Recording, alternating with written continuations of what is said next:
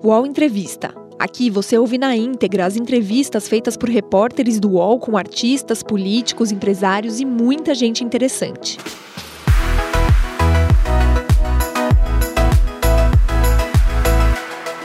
Olá, boa tarde a todos e todas. Estamos começando mais uma um bate-papo no UOL, uma entrevista no UOL com o candidato Guilherme Boulos, é, que está no segundo turno da eleição paulistana. Guilherme Boulos obteve 20,24% dos votos válidos na eleição na capital paulista, é, ficando atrás de Bruno Covas, do PSDB, que obteve 32,86% dos votos válidos.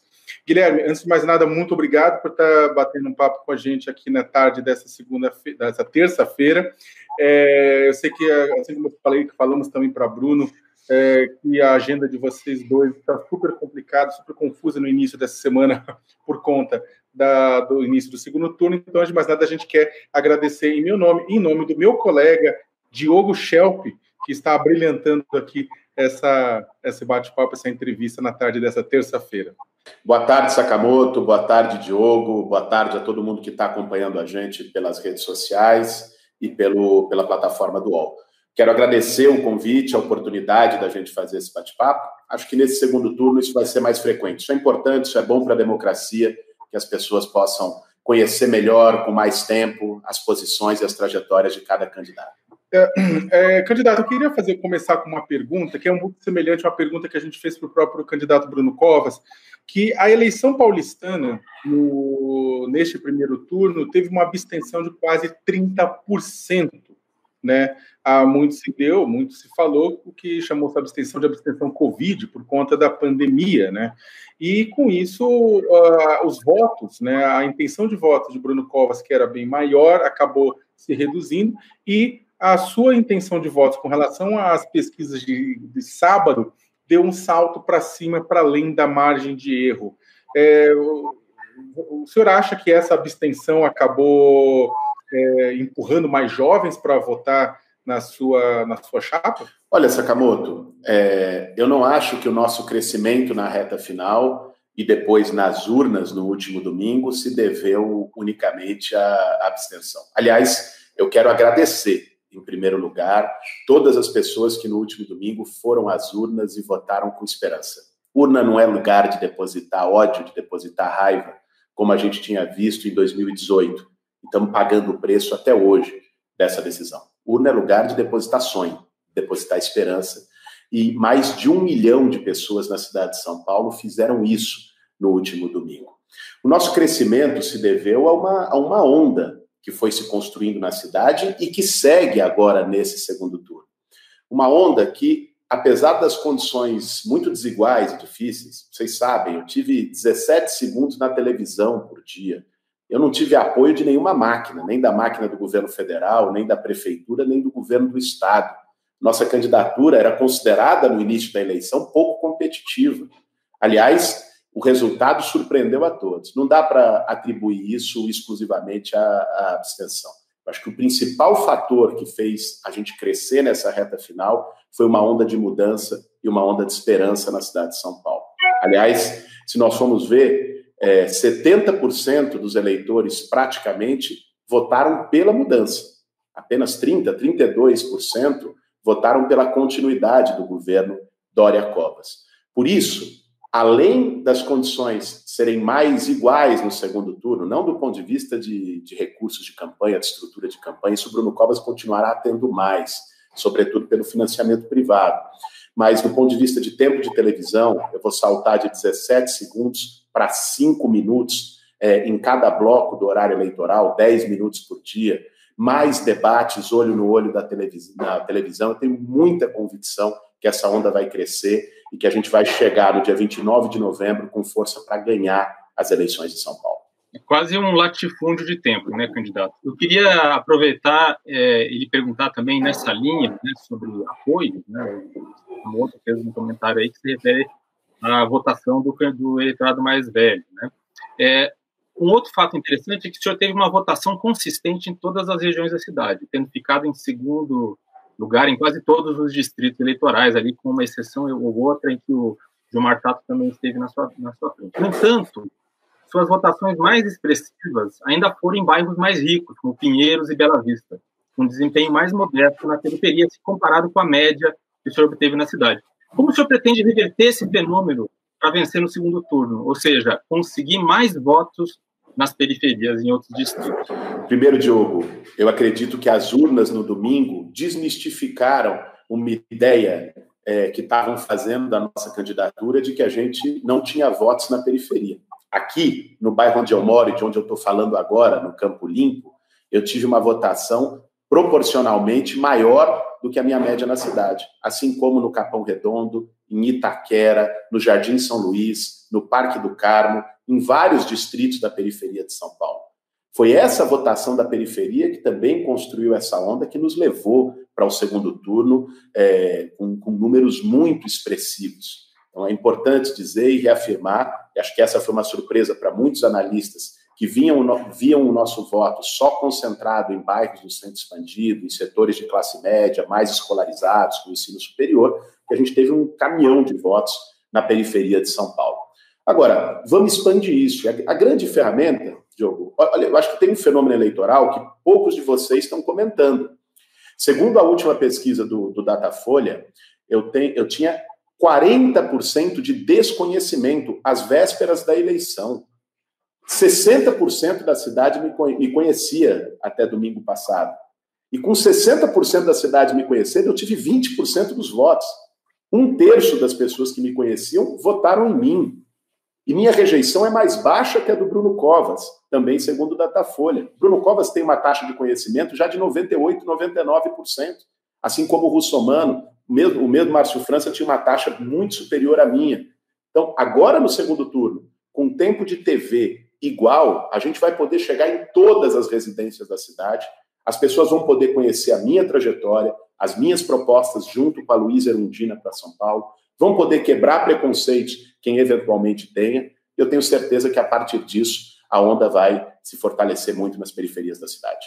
Falando de apoio, continuando falando de apoios, uh, com quem que o senhor já conversou para apoiar a sua campanha no segundo turno. O ex-presidente Lula já declarou voto, o, o ex-prefeito Fernando Haddad também. Agora, e dos outros, dos outros grupos políticos, como PDT, PSB? O senhor vai conversar com Marco França, com, com Ciro Gomes, vai declarar apoio?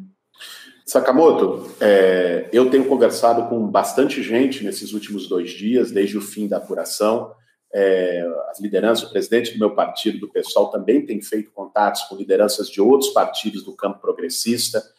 O meu esforço, e nós vamos concretizar isso num ato amanhã, é construir uma frente pela justiça social, contra a desigualdade e pela democracia na cidade de São Paulo. Uma frente que vai envolver lideranças políticas, que vai envolver partidos progressistas, que vai envolver movimentos sociais né? Nós estamos fazendo a costura, conversando com bastante gente, essa frente vai ser lançada amanhã. É, desculpa perguntar, desculpa até fazer uma, um complemento dessa pergunta. Eu, eu, fiz essa pergunta solicitando nomes, até como o, o, o ex-governador Ciro Gomes, porque há uma discussão intensa é, nessa campanha, por parte de muitos analistas, dizendo que essa campanha ela é extremamente local e não é nacionalizada. E aí eu queria, até com base no que você acabou de falar, você acredita nisso? Você acha que essa campanha não está nacionalizada, não tem conexões nacionais, ela é inteiramente regional? Olha, eu acho que toda eleição no Brasil tem conexão nacional, ainda mais no meio de uma pandemia, né, que é um fato nacional e internacional, e com o Bolsonaro presidindo o país né, num, num governo trágico, num governo desastroso. Então, é evidente que a eleição de São Paulo tem impacto nacional e tem influência nacional. Nós estamos buscando tanto lideranças aqui da cidade de São Paulo, quem foi candidato no primeiro turno e que tem é, projetos próximos ao nosso, ou que também acredita que a prioridade da cidade nesse momento é combater a desigualdade e é ser um polo da luta democrática, da expressão democrática e da diversidade no país, e também estamos procurando lideranças nacionais. Existe sim um impacto nacional nessa eleição. Aliás, uma diferença minha para o meu adversário nesse, nesse segundo turno é que eu não escondo apoio.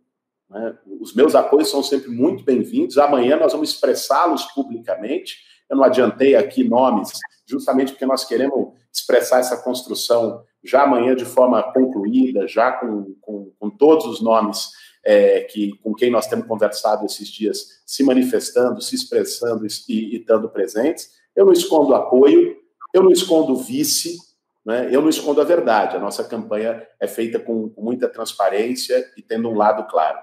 Candidato, aproveitando nessa linha, né, os padrinhos políticos em pouco ou nada ajudaram no desempenho dos seus adversários no primeiro turno, o que inclui o apoio de Lula a Gilmar Tato, que teve uma votação ruim para o candidato do PT. Que tipo de participação o senhor espera ter de Lula em sua campanha de segundo turno? Empenho total ou participação discreta? E, além dessa pergunta, uma pergunta adicional relacionada a isso, o apoio do PT à sua campanha envolve a concessão de cargos na prefeitura a membros do partido, caso o senhor vença? Diogo, veja só, é, eu espero que todas as lideranças que concordem com um projeto de enfrentamento à desigualdade em São Paulo façam parte da nossa campanha e contribuam com a nossa campanha.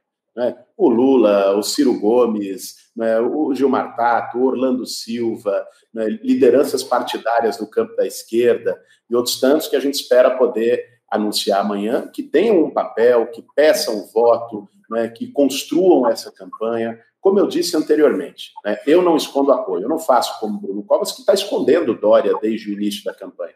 Eu entendo que para ele seja constrangedor né, a, a, presença do João Dória. Agora, não, é possível é, enfim, enganar as pessoas, enganar o eleitorado. O Bruno Covas só é prefeito de São Paulo porque o Dória, é, do qual ele foi vice, foi eleito em 2016, abandonou a cidade, como os tucanos frequentemente fazem, não é a primeira vez, que prometem, dão juras de amor, de que vão ficar quatro anos, e abandonam a cidade, usam São Paulo como trampolim político para projetos pessoais, como o Dória fez.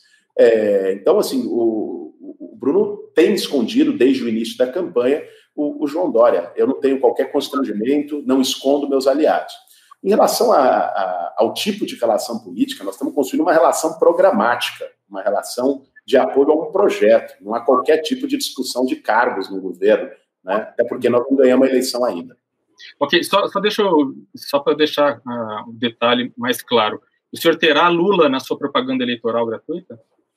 Eu terei no, no, no, meus, no meus programas, né? Os programas de TV ainda estão começando a ser discutidos, eles só começam na sexta-feira, mas eu terei na minha campanha, de forma geral, né, todas aquelas figuras de expressão nacional, né, com força também em São Paulo, que fazem parte de uma frente de combate à desigualdade e de defesa da democracia em São Paulo. Como eu disse, tanto o Lula, né, o Ciro e outras tantas lideranças que eu espero que se somem com a gente nesse segundo turno.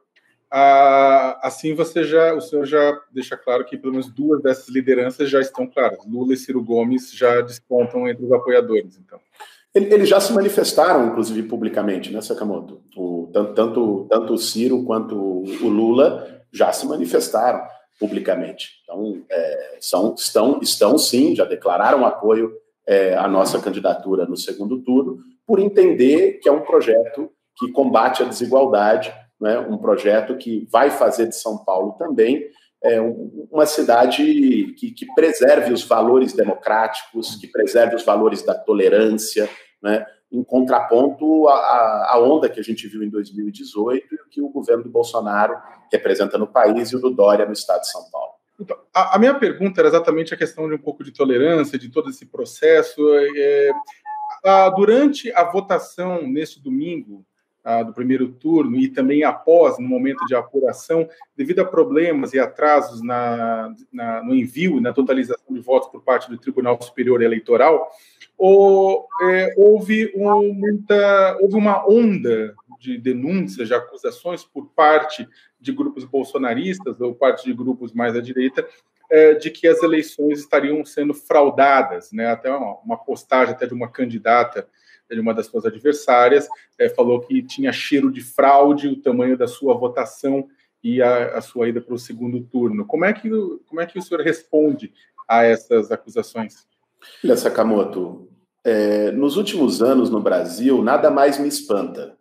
Tem gente que acredita que a Terra é plana, tem gente que acredita que vacina faz mal à saúde, e tem gente que acredita que é, urna eletrônica é fraudada é, quando perdem a eleição. Quando ganham a eleição, não tem fraude. Quando perdem, tem fraude.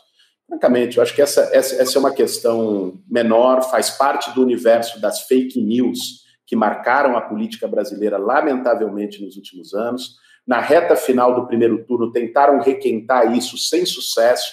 Né? A candidatura apoiada pelo bolsonarismo aqui em São Paulo tentou requentar isso contra nós, é, atacando a minha campanha. E, como as urnas mostraram, não tiveram sucesso. No primeiro turno, essa posição já foi derrotada. Nós derrotamos o Bolsonaro no primeiro turno. Agora, no segundo turno, nós vamos derrotar o João Dória. O UOL Entrevista volta já.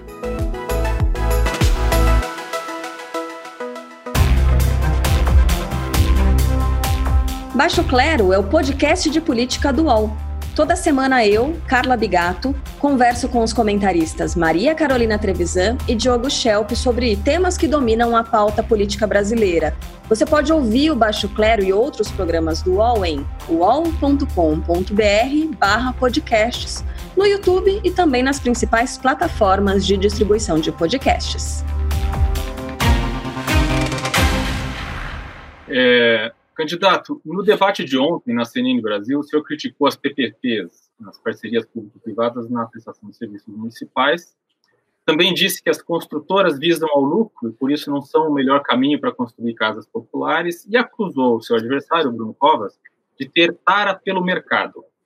Essas declarações que pintam uma imagem negativa da iniciativa privada e do, do empreendedorismo não reforçam justamente a ideia de radicalismo da qual o senhor tenta se desvencilhar? Vamos lá, Diogo, vamos por pontos. Né? Primeiro, em relação à PPP. O exemplo que o Bruno Covas usou ontem da PPP da iluminação, vamos combinar. Né? Inclusive, essa, PPP está sob júdice. Né? O contrato que ele fez, que ele, inicialmente, a proposta de você substituir a iluminação pública de São Paulo por lâmpadas de LED, é óbvio que é boa para a cidade eu vou manter isso. Agora, existe um contrato que está tá sob avaliação, está tá seguro hoje por uma liminar monocrática, que é o contrato da PPP do, que o Bruno Covas assinou, né, que o Dória e o Bruno Covas assinaram. Então, assim, é, a, o, o, contrato da PPP da iluminação está sob júdice, o do Dória e do Bruno Covas, e a gente sabe, em São Paulo, o histórico dos contratos tucanos. É contrato de metrô fraudado, é contrato de merenda escolar que tem máfia, é contrato de rodoanel que tem máfia. Então, assim, é disso que nós estamos falando. Não é de demonização da iniciativa privada, Diogo. Olha, agora, a principal forma de você atrair investimento para a cidade não é, não é o poder público privatizando e, e nesse sentido, é, criando maior dificuldade de acesso ao serviço. Eu não defendo privatização de parque público, porque isso significa excluir ainda mais as áreas de lazer, muitas vezes cobrar entrada né, de espaços, de áreas de lazer da cidade. Né? Eu não defendo esse tipo de concessão porque ela traz prejuízo. Quando eu dei o exemplo da moradia, eu conheço. Né? A PPP da habitação faz com que a prestação da casa dita popular fique entre 800 e 900 reais. Diogo, 92% do déficit habitacional não tem condições de pagar isso nem de longe. Então, projetos, uma coisa é programa social. O programa social tem que ter subsídio e tem que ser construído pelo poder público. É isso que eu disse. Agora, a forma de você atrair investimento privado para a cidade né, é você aquecer a demanda. Né? O investimento privado vem para um país ou para uma cidade quando tem pessoas com condições e com capacidade de consumo. E isso nós vamos fazer com um plano de recuperação econômica de São Paulo. Ontem eu tive a oportunidade de apresentar ele no debate. Isso passa pelo programa Renda Solidária, que vai aquecer a economia local, a economia dos bairros, né? Atendendo até um milhão de famílias com valor entre 200 e 400 reais. Você combate a extrema pobreza, é, a miséria nos fundões da cidade de São Paulo e as pessoas vão gastar esse dinheiro no comércio local, no açougue, no mercado, na padaria. Isso vai gerar emprego, isso vai fazer a economia girar, né? Isso estimula o investimento. O pequeno investimento de uma padaria e de um comércio, de um, de um empreendedorismo local, ele também é iniciativa privada. E a gente aquece esse empreendedorismo, aquece esses, esses investimentos, quando o poder público garante que as pessoas tenham capacidade de consumo, também com geração de emprego. E é isso que nós vamos fazer com o nosso programa de frente de trabalho. Vamos criar mais 50 mil frentes de trabalho nas subprefeituras da cidade. Né? Então, isso, isso vai também contratando a mão de obra do bairro, fazendo os serviços de zeladoria, de calçada, de rua, não só em véspera de eleição, de limpeza de córrego para prevenir enchente, de manutenção de parques, de praças. Né? Então, é, é, essa, essa é a minha posição. Eu tive a oportunidade de colocar ela ontem, estou tendo de reafirmar ela aqui hoje novamente. Candidato, é, o São Paulo está passando é, por uma, um aumento no número de casos de internações de Covid em hospitais particulares, é, que uh, no começo da pandemia, no início do ano, foi o indicador da chegada da pandemia na cidade de São Paulo. Está vivendo uma briga, uma guerra da vacina. De um lado, uh, o presidente Bolsonaro, Bolsonaro, do outro lado, o governador João Dória, e o senhor é crítico aos dois. É, como é que o senhor vai entrar nessa briga da vacina da Covid caso assuma? Ao lado de Dória ou ao lado de Bolsonaro? É lamentável, né, Sakamoto, que um tema como a vacina, no meio de uma pandemia, tenha se tornado uma briga política no Brasil. Né?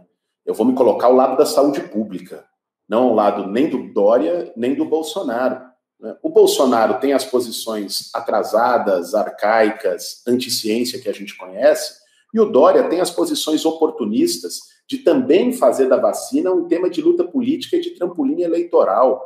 Nesse caso, nenhum dos dois estão certos. Né? O tema da vacina é um tema de saúde pública. Quem, quem tem que decidir, tratar sobre isso, são os infectologistas, são os epidemiologistas. É eles que eu vou ouvir. E, evidentemente, vamos construir em São Paulo uma ampla campanha de vacinação. Assim que tiver uma vacina aprovada, testada, é, e que possa ser aplicada em larga escala na cidade, nós vamos utilizar os agentes comunitários de saúde, nós vamos utilizar toda a rede do SUS na cidade de São Paulo para um amplo programa de imunização da população, sobretudo em respeito às pessoas que são do grupo de risco.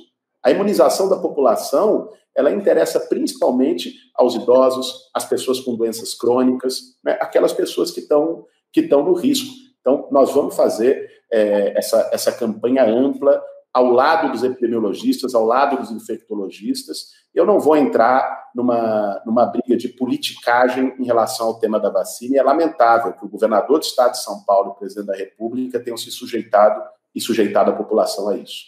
Candidato, o senhor acusou Covas, Bruno Covas, seu adversário, de fazer discurso de ódio para atrair o voto bolsonarista.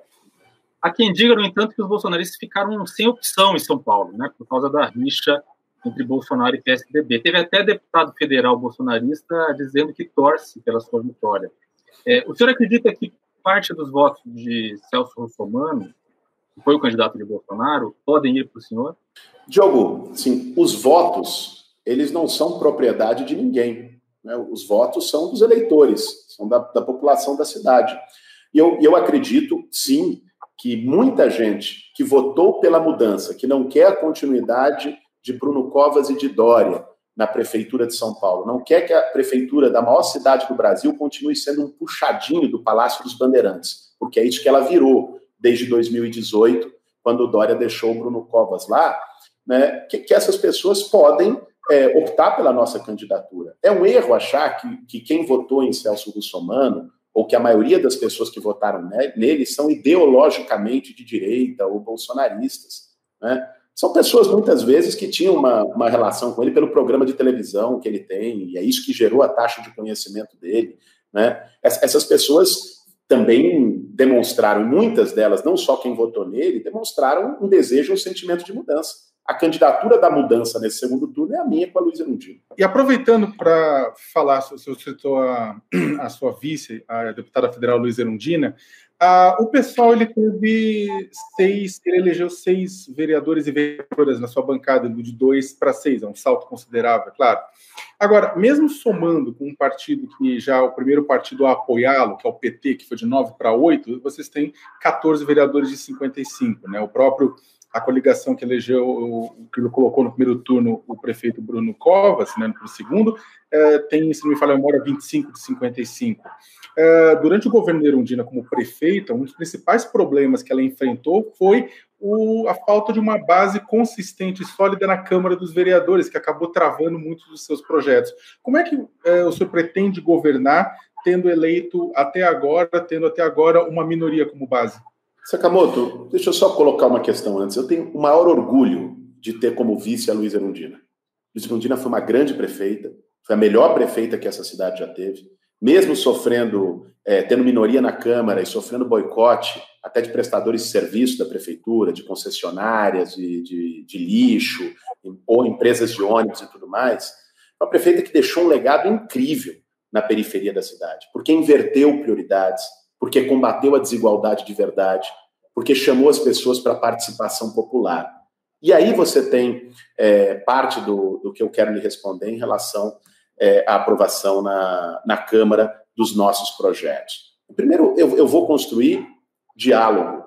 Né? Quem, quem governa com ódio, xingando o presidente da Câmara, xingando o presidente do Senado, xingando seus próprios ministros, é o Jair Bolsonaro, não sou eu. Né? A minha trajetória, inclusive no movimento social, até para negociação de políticas habitacionais, é uma trajetória de diálogo. Democracia é isso. Democracia não é você conversar só com quem concorda com você. É muito fácil. Democracia é você ter a capacidade de conversar com quem não pensa como você. Eu vou fazer isso. O que eu não vou aceitar é tomar lá da cá. O que eu não vou aceitar é entregar subprefeituras né, e, e, comando de, do que quer que seja, de secretarias, de NACOS do espaço público, em troca de votos na Câmara Municipal. Na minha trajetória toda, eu luto contra isso. Né? No meu governo, eu não vou permitir isso.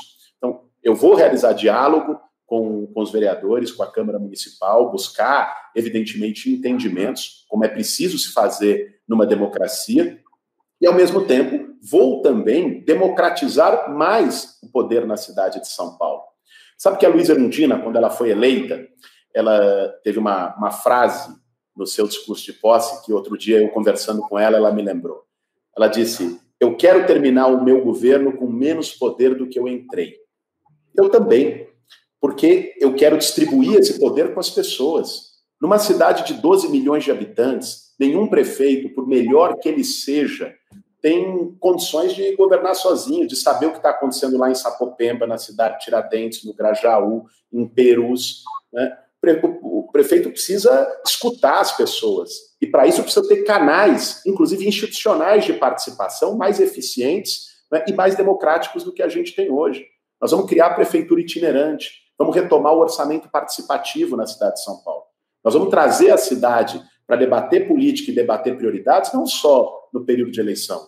Democracia não pode ser um jogo em que as pessoas apertam um botão a cada quatro anos e depois aparecem quatro anos depois para dizer se gostaram ou não. Democracia tem que ser uma forma, um exercício de participação política permanente. Dessa maneira, também descentralizando o poder em São Paulo, é uma forma é, que, que, a gente tem para que a, a, própria Câmara dos Vereadores também seja sensibilizada. Né? Se ela for contra ou quiser barrar por qualquer tipo de lobby ou de interesse menor um projeto que foi discutido amplamente com a cidade, ela não vai estar só indo contra o prefeito. Ela vai estar indo contra milhares de pessoas, talvez milhões de pessoas que também é, se sentem parte e fazem parte da autoria desse tipo de projeto. Né? Então, a participação social, que é, que é, característica de todas as democracias mais maduras, né, é aquilo que eu, eu, pretendo fortalecer também na cidade de São Paulo. Candidato, é, como o senhor avalia o fato de o PSOL, seu partido, e o PCdoB, partidos de esquerda que tradicionalmente são mais fracos, terem juntos, atualmente, mais candidatos no segundo turno nas capitais do que o PT, partido que, além disso, sofreu uma redução no número de prefeituras e cidades médias pequenas. Diogo, esse tema eu prefiro deixar para os analistas políticos. Né? Eu estou aqui no, no, no, papel de candidato a prefeito de São Paulo, com, com esforço de, de unificar uma frente em defesa da democracia, de combate à desigualdade social, com esforço de construir um projeto de esperança para a cidade. E foi isso que marcou a nossa, a nossa campanha até aqui, Diogo. Sabe, sabe o que mais me orgulho, o que mais me estimulou, o que mais me animou nessa campanha nos últimos meses? Foi ter visto gente retomar o gosto pela política. Foi ter visto é, as pessoas percebendo que é possível voltar a fazer política sem abrir mão de sonho, voltar a fazer política com ideal, com esperança, é, a, nossa candidatura representa isso. Então, eu, eu, eu às vezes tem as, as, disputas, as análises sobre quais são as principais forças em cada campo, no campo da esquerda, no campo da direita. Eu prefiro não entrar nisso. Nós estamos construindo é, um processo que é muito mais amplo do que isso. Nós estamos devolvendo a esperança para milhões de pessoas. Nós estamos mostrando na maior cidade do Brasil que o nosso país não precisa ficar refém do ódio, que a gente pode muito mais. Candidato, a, o senhor desenvolveu, a sua campanha digital foi muito bem sucedida no primeiro turno, tanto é que o senhor está no segundo turno né, a sua comunicação foi muito bem sucedida, e o senhor até recebeu crítica de, uma, de, uma, de parte da esquerda mais tradicional, que falou que a campanha, memes, imagens, aquilo era despolitizante, e levou ao mesmo tempo preocupação para o entorno do presidente Bolsonaro, que chegou a se manifestar que uma parte da esquerda aprendeu como se comunica na internet. Mudou, o senhor acredita que... O, o Bolsonaro disse isso, é? Não, foi o Felipe Martins, o assessor dele, disse ah, tá. é, não, não, citando o senhor exatamente, mas citando que a, a, esquerda aprendeu a fazer campanha digital, né? E aí a, a pergunta que eu, que eu tenho a fazer é, mudou, na sua opinião, para sempre a forma como se faz campanha, aquela campanha tradicional, ela deixou de existir, ela perdeu força em detrimento a essas campanhas digitais? Sakamoto, a sociedade mudou né, no, no, no, Brasil e no mundo. As novas gerações que estão vindo já são gerações com muito mais inclusão digital, são gerações que, que têm um, acesso à internet muito maior do que a nossa e, de, e, outras que vieram antes. Então é natural, se mudou o jeito de se comunicar, o jeito de se debater política também muda. Né? Então, é, você poder se apropriar das ferramentas das redes sociais, né, para transmitir ideias, valores e princípios, isso é fundamental. Esse é um aprendizado necessário. Né? Às vezes tem-se uma ideia de que a esquerda, né, pela esquerda ter valores muito firmes, pela esquerda não, não negociar seus princípios em, em, em balcão, é, tem a ideia de que, de que a esquerda tem que ser dura, carrancuda. Não, é possível a gente fazer política ao mesmo tempo com firmeza, mas com alegria é possível a gente fazer política é, com ideal, né, mas também com emoção, com diálogo, de forma arejada, oxigenada, dialogando com as pessoas. Eu acho que a nossa campanha mostrou isso. Nós temos uma equipe extraordinária, é uma equipe que está muito sintonizada é, com, com o debate de redes sociais, que fez isso de forma coletiva. Foram várias mentes, né, vários corações acima de tudo. Fez isso com engajamento. Né? A, a, a nossa equipe, as pessoas que estão nela, todas elas acreditam. Isso faz muita diferença. Né? A, a, nossa equipe são pessoas que têm, têm comprometimento também com esse projeto e com o conteúdo que produzem. Quando se tem autenticidade, quando se tem verdade, isso gera emoção nas pessoas. As pessoas percebem. E acho que esse foi um grande diferencial da nossa campanha. É, o senhor já foi candidato à presidência e nesta eleição é, desponta mais uma vez, obviamente, como o principal nome do seu partido, né? Se eleito prefeito, existe a possibilidade, ainda que remota, de o senhor deixar o cargo para se candidatar em 2022? Diogo, não de jeito nenhum. Eu não sou tucano que abandona a prefeitura. Para mim, governar a cidade que eu nasci, a cidade que eu vivo, vai ser a maior honra da minha vida. Eu, eleito prefeito de São Paulo, vou governar os quatro anos, vou fazer o melhor governo da história dessa cidade.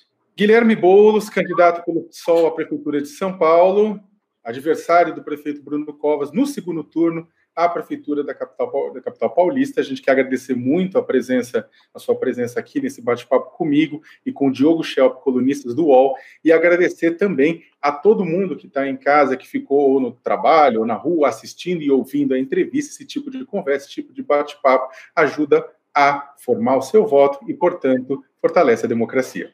Um abraço. O UOL Entrevista e outros podcasts do UOL estão disponíveis em uol.com.br/podcast. Os programas também são publicados no YouTube, Spotify, Apple Podcasts, Google Podcasts e outras plataformas de distribuição de áudio.